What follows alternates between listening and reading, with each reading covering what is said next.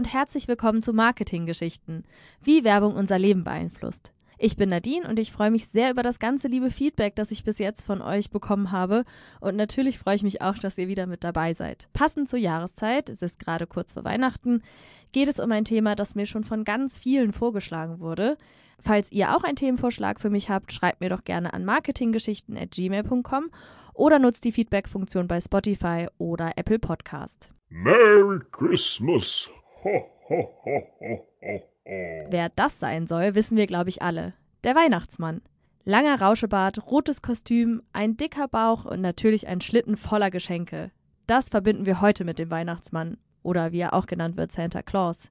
Und auch eine Marke wird öfter im Zusammenhang mit dem Weihnachtsmann genannt: Coca-Cola. Es hält sich hartnäckig das Gerücht, dass der Konzern den Weihnachtsmann nur zu Werbezwecken erfunden hätte. Handelt es sich hierbei wirklich um ein Gerücht oder ist das christliche Weihnachtsfest tatsächlich ebenfalls durch cleveres Marketing torpediert worden? Also genauer gefragt, hat Coca-Cola etwa wirklich den Weihnachtsmann erfunden? Um diese essentielle Frage geht es in dieser Weihnachtsfolge von Marketinggeschichten. Die erste Dokumentation des Wortes Weihnachtsmann, noch mit Y statt I geschrieben, reicht zurück ins Jahr 1770. Die Coca-Cola Company wurde erst 1892 gegründet, nur schon mal als kleiner Hinweis. Ein Mann, der entscheidenden Einfluss darauf hatte, dass es den Weihnachtsmann heute gibt, war überraschenderweise Martin Luther. Aber wir fangen am besten von vorne an und beim Vorbild vom Weihnachtsmann. Vorab, es gibt ganz viele unterschiedliche weihnachtliche Figuren, die als Vorbild für den Weihnachtsmann gedient haben könnten. Ich beschränke mich hier auf die Figuren, die vor allem in Europa bekannt sind, aus denen der heutige Santa Claus entstanden sein könnte. Wenn wir dem Weihnachtsmann und seiner Entstehung auf die Spur kommen möchten, müssen wir zunächst beim Nikolaus anfangen. Genauer gesagt beim heiligen St. Nikolaus von Myra. Um diese historisch nur schwer nachvollziehbare Figur ranken sich hauptsächlich in Europa sehr viele Mythen und Legenden. Der heilige St. Nikolaus von Myra ist zwischen 270 und 286 geboren worden und lebt bis zum 6. Dezember, aha, im Jahr 326, 345, 351 oder 365. Die Stadt Myra liegt in Lykien, das zur Lebzeit des Bischofs zum griechischsprachigen Teil des Römischen Reichs gehörte. Heute heißt Myra Demre und liegt ungefähr 100 Kilometer südwestlich von Antalya in der Türkei. Da war ich sogar schon mal und habe das Grab angeschaut, nur so nebenbei. Viele Belege für die historische Person hinter St. Nikolaus gibt es nicht.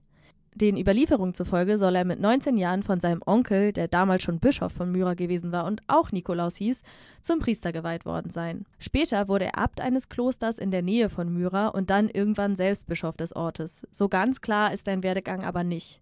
Außerdem soll der Nikolaus von Myra sein Erbe, das ein stattliches Vermögen gewesen sein soll, an die Notleidenden verteilt haben so dünn die Quellenlage ist. Diese Überlieferung gilt als gesichert, weil sie durch Berichte von anderen Bischöfen des 4. Jahrhunderts, über die es bessere historische Zeugnisse gibt, zum Beispiel Ambrosius von Mailand, bezeugt wurde. Diese Großzügigkeit könnte zu den späteren Legenden über ihn geführt haben, die dazu beitragen, dass er bis heute als einer der wichtigsten Heiligen des Christentums gilt. Die folgenden Legenden um den heiligen Nikolaus basieren nicht auf dem Nikolaus von Myra, sondern auch auf dem gleichnamigen Abt des Klosters Sion bei Myra.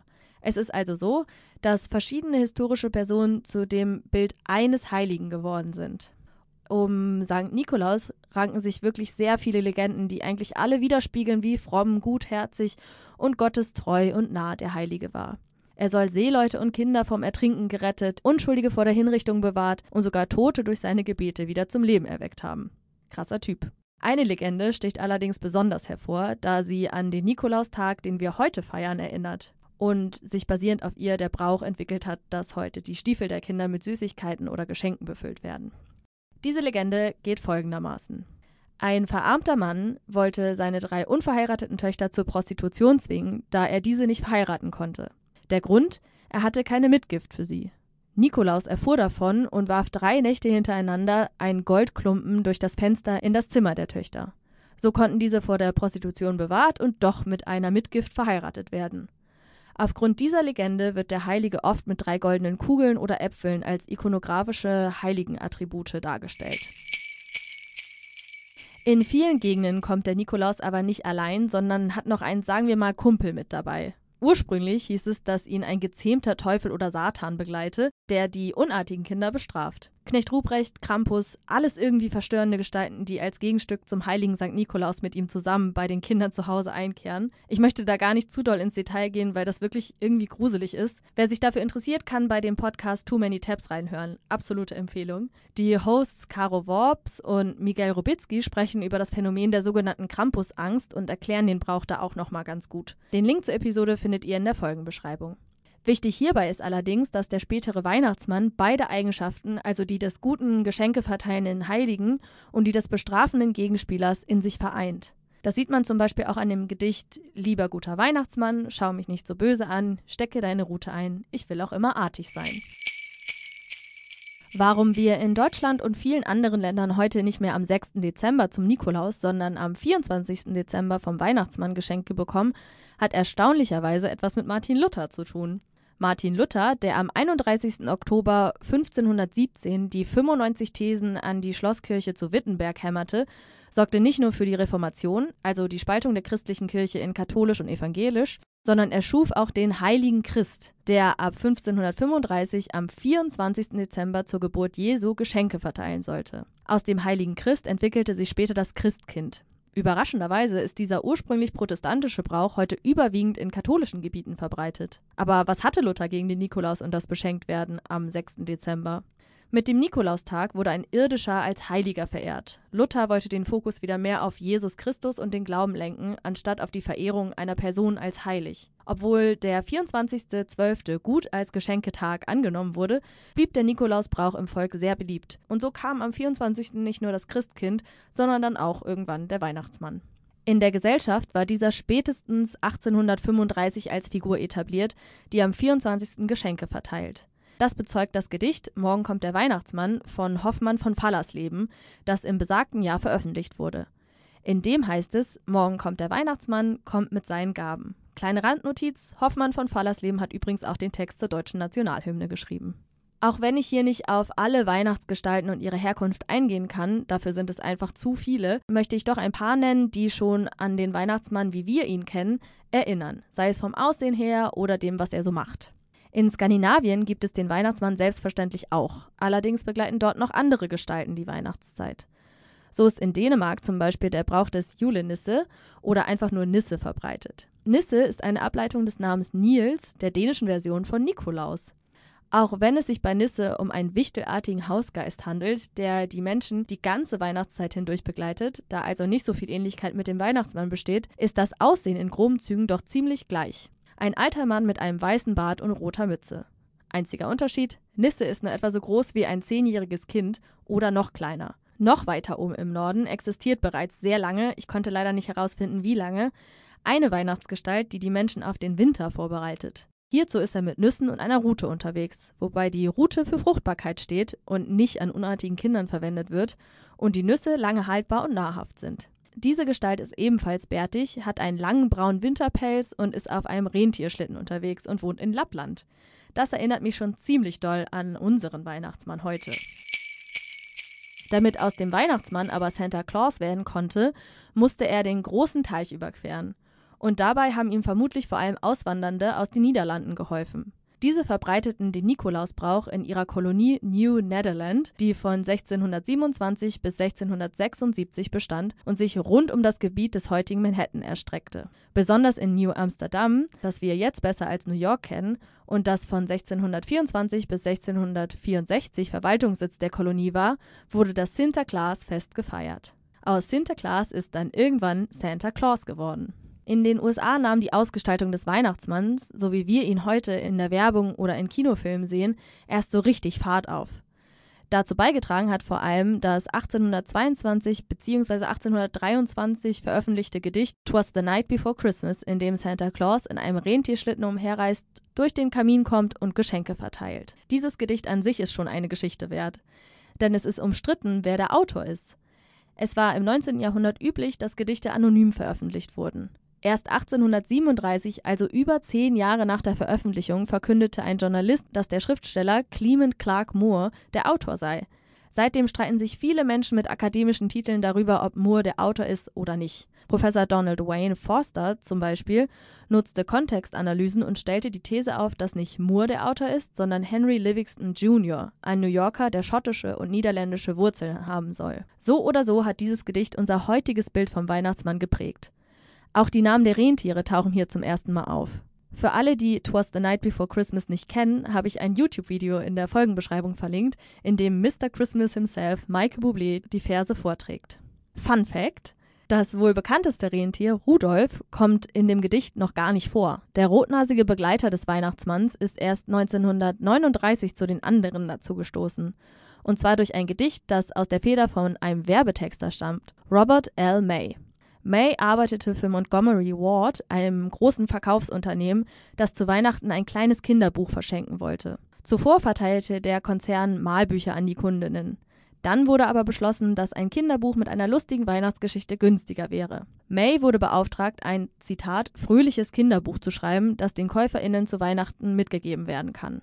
Wegen der Nähe zu Santa Claus entschied er sich für ein Rentier. Traurigerweise ist die Geschichte von dem kleinen, ungeliebten Rentier von Mays eigener Kindheit inspiriert. Es entstand ein kleines Buch mit Mays Rentiergedicht drin und wurde in der Weihnachtssaison 1939 erstmals verteilt und ein voller Erfolg. 2,4 Millionen Exemplare gingen über die Ladentheke. Seitdem ist Rudolf bei den Rentieren nicht mehr wegzudenken. Von Santa Claus, dem Weihnachtsmann oder St. Nikolaus gab es viele Zeichnungen von vielen begabten Menschen, die sich aber alle ziemlich unterschieden. Mal ist der Weihnachtsmann ein Elf, mal ist er ein dünner Mann mit grauem Bart, mal ist das Kostüm braun, mal blau, mal gold und mal rot. Der erste Entwurf, der als Vorlage für unseren heutigen Weihnachtsmann mit dickem Bauch, weißem Bart, rotem Anzug und Zipfelmütze gelten kann, stammt von dem Karikaturisten Thomas Nast oder Thomas Nast. Nast, der als Junge 1823 von Deutschland nach Amerika auswanderte, zeichnete für das Magazin Harper's Weekly eine erste Version des Weihnachtsmanns. Diese war vom pfälzischen Belzennickel, ebenfalls eine regionale Version des St. Nikolaus, inspiriert. Auf dem 1881 angefertigten Bild sieht man einen alten, rundlichen Mann mit einem Rauschebart, einer Pelzjacke, einer Pfeife und sehr vielen Spielsachen unter dem Arm. Als Nast später gebeten wurde, seine Zeichnung einzufärben, wählte er für das Kostüm die Farben Rot und Weiß aus. Das von Thomas Nast geprägte Bild des Weihnachtsmannes war so beliebt, dass es bereits 1923 von einer Getränkemarke, die hauptsächlich Ginger Ale vertrieb, in einer Werbekampagne zu Weihnachten eingebunden wurde. Die Kampagne von White Rock Beverages ähnelt der von Coca-Cola sehr. Ein alter dicker Mann in rot-weißem Kostüm sitzt an einem Schreibtisch, liest die Wunschzettel, die ihm die Kinder geschickt haben, und vor ihm steht natürlich eine Flasche Wasser der Marke. Neben einer Whiskyflasche.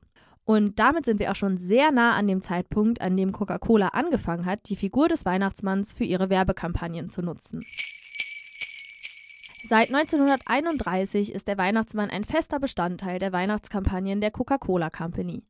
Häufig wird angegeben, dass das direkte Vorbild für den Weihnachtsmann die Darstellung eben jenes aus dem Jahr 1900 bei der Weltausstellung in Paris sei. Hier hatte der Spielzeughersteller Sonneberg den Weihnachtsmann mit Rentieren und rot-weißem Pelzkostüm ausgestellt. Dass diese Darstellung auf Thomas Nests Vorbild beruht, ist zwar nicht belegt, könnte aber durchaus möglich sein. Das charakteristische Aussehen des Weihnachtsmanns, so wie wir ihn aus der Coca-Cola-Werbung kennen, verlieh ihm ein Grafiker und Cartoonist, der einen richtig coolen Namen hat, finde ich, Haden Haber Sandblum. Er zeichnete den Weihnachtsmann nicht nur basierend auf dem Vorbild des Weihnachtsmanns aus der Weltausstellung, sondern bezog auch das Gedicht Twas the Night Before Christmas mit ein. Und er soll ein ganz reelles Vorbild gehabt haben. Sein Nachbarn Louis Prentice, ein ehemaliger Coca-Cola-Verkäufer.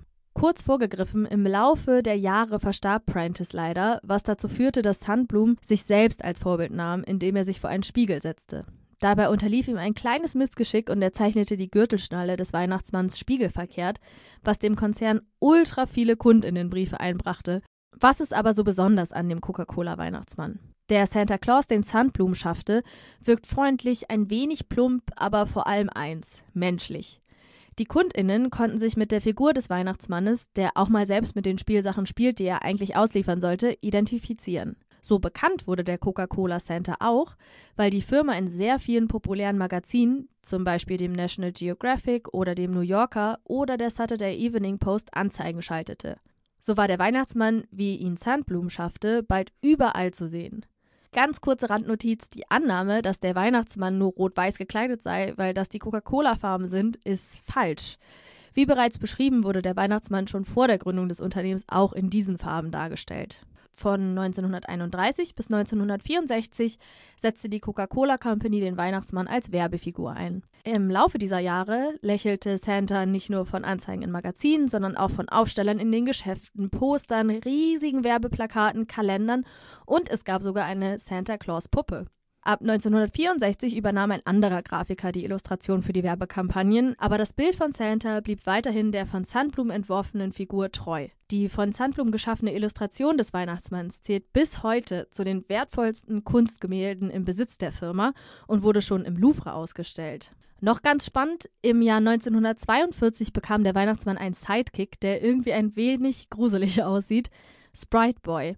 Dieser hat ein elfenhaftes Äußeres und einen Coca-Cola-Kronkorken auf dem Kopf.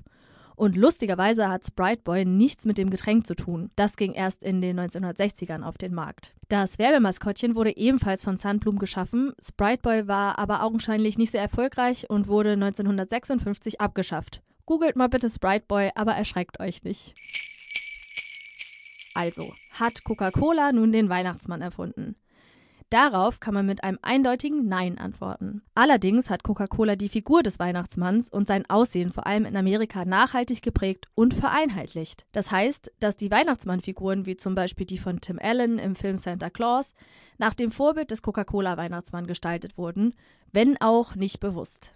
Abschließend kann ich nur den Coca-Cola-Konzern selbst zitieren, der auf der eigenen Website schreibt, den Weihnachtsmann gäbe es also auch ohne Coca-Cola, doch ohne Coca-Cola wäre er nicht der, der er heute ist, eine weltweit bekannte Ikone. Das war die weihnachtliche Marketinggeschichte für heute. Gebt mir doch gern Feedback, wie euch diese etwas längere Folge gefallen hat.